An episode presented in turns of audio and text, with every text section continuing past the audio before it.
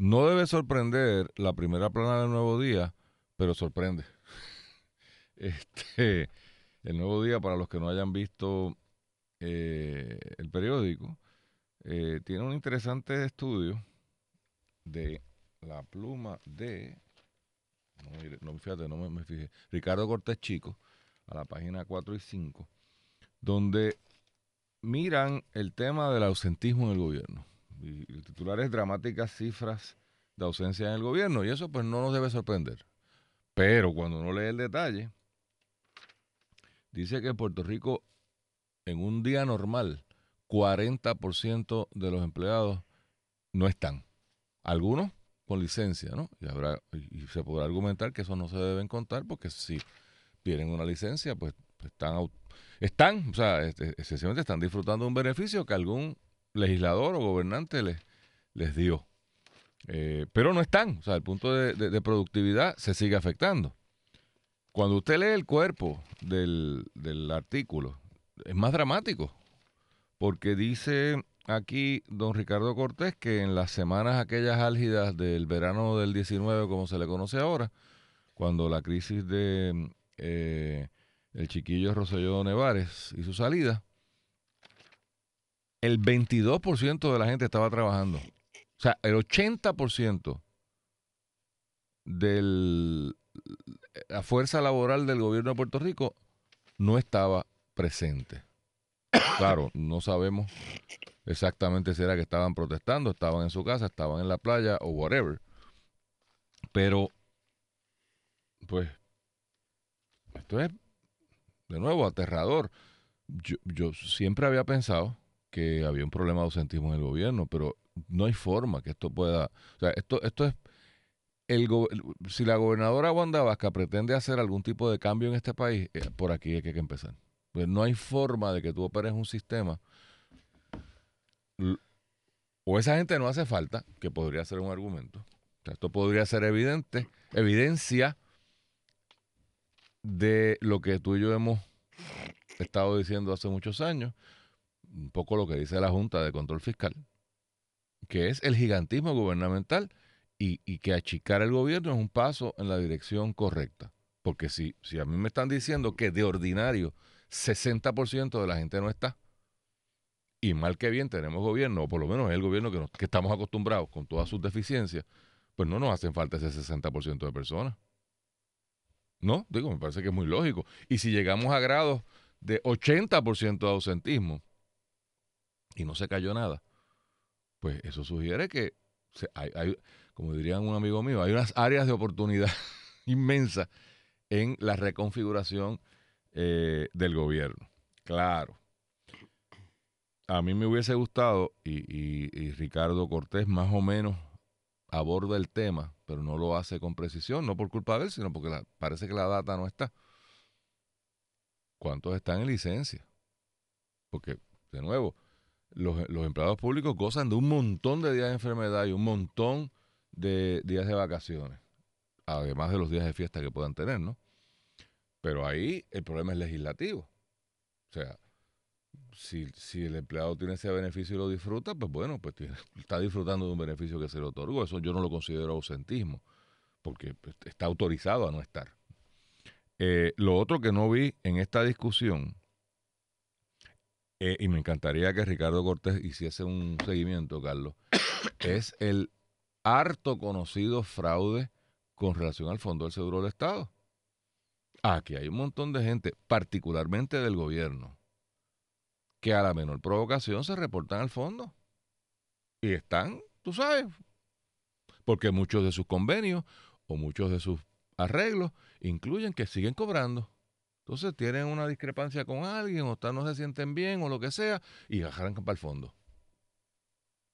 Y eso, no, ese es uno de los elefantes blancos en la sala que en este país nadie quiere discutir no está discutido aquí, así que someto ¿verdad? Que, que, alguien debe mirar ese tema como colorario a esta investigación. Carlos, ¿qué te parece a ti esto? Bueno, ¿me voy a la pausa o hablo? Dos minutos. Ok, mira Luis, yo creo que esto es una cosa que nos da en la cara a nosotros los puertorriqueños y las puertorriqueñas para que nosotros nos convenzamos que esto es un pueblo corrupto.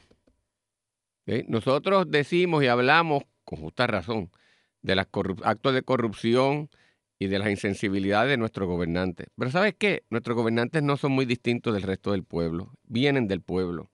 Esto es una estadística de corrupción. O sea, tenemos un servicio público corrupto. Están Corrupto. O sea, que en una organización el 40% diariamente, no importa el periodo del año, no está trabajando, es corrupción, punto. Y es una corrupción de parte de la gerencia que no supervisa y se ocupa que esa gente estén haciendo sus labores. Es una corrupción de las uniones que protegen a esos empleados que están así. Es una corrupción de los compañeros mismos que ven a sus compañeros haciendo eso y se hacen de la vista larga porque mañana ellos harán lo propio. Y es una corrupción del pueblo que permite una cosa así.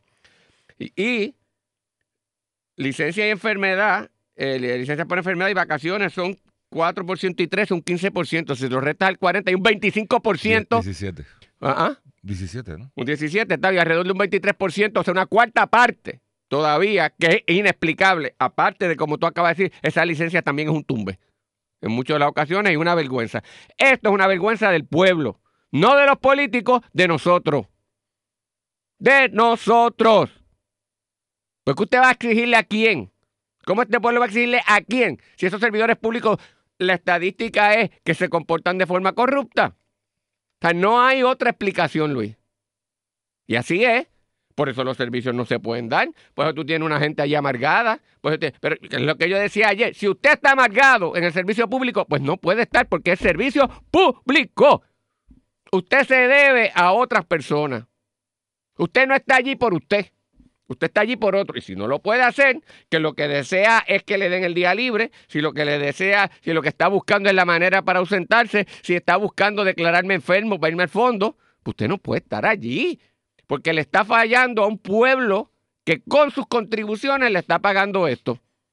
Entonces yo creo que lleva, Luis, una reflexión profunda. ¿Y sabes qué? Que esto es lo bárbaro. Parte del colapso económico de Puerto Rico se ha ido reduciendo ahora, pero te lo explica. En el pasado ha sido una nómina gubernamental que no podíamos Claro. sostener. Y ahora resulta Que que, no ni estaba. siquiera está trabajando. Carlos, De, de verdad, Luis, que, que es una cosa mi para tan, pelo. que- tan inmoral, tan inaceptable. Eh, ¿Sabes? Olvídate tú de que hablemos de que aquel se dio un tumbe. Todos los días aquí están los empleados públicos, no es un tumbe. Bueno, miren, miren, señores, para mí la, la estadística más eh, eh, para pelos de este artículo, el 13% de los ausentes no se sabe dónde andan. O sea, yo puedo concluir con este artículo que hay un 13% de fantasmas en el gobierno. Porque si alarmante es que puedan estar en alguna licencia, o si alarmante es, porque ahí no están las ausencias no autorizadas, es que no se sabe dónde están. ¿Me están oyendo? O sea, porque ausencia no autorizada es aquel que cogió el día y, no- y no, y no se encomendó a nadie.